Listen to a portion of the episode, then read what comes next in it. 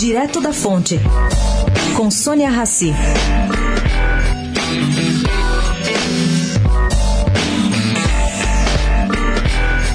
Gente, essa confusão toda que Donald Trump arrumou com a separação de pais e crianças ilegais imigrantes deu espaço para uma análise feita pela empresa americana Factabse.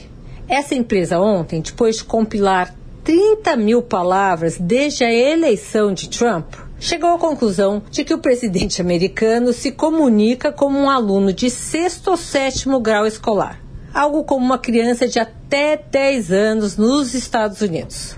O vocabulário e a estrutura gramática de Trump são significativamente mais simples e menos diversos que qualquer outro presidente desde Herbert Hoover em 1929, segundo essa mesma análise. E como é que ela foi feita? Na comparação de entrevistas, discursos e coletivas de imprensa de todos os presidentes americanos.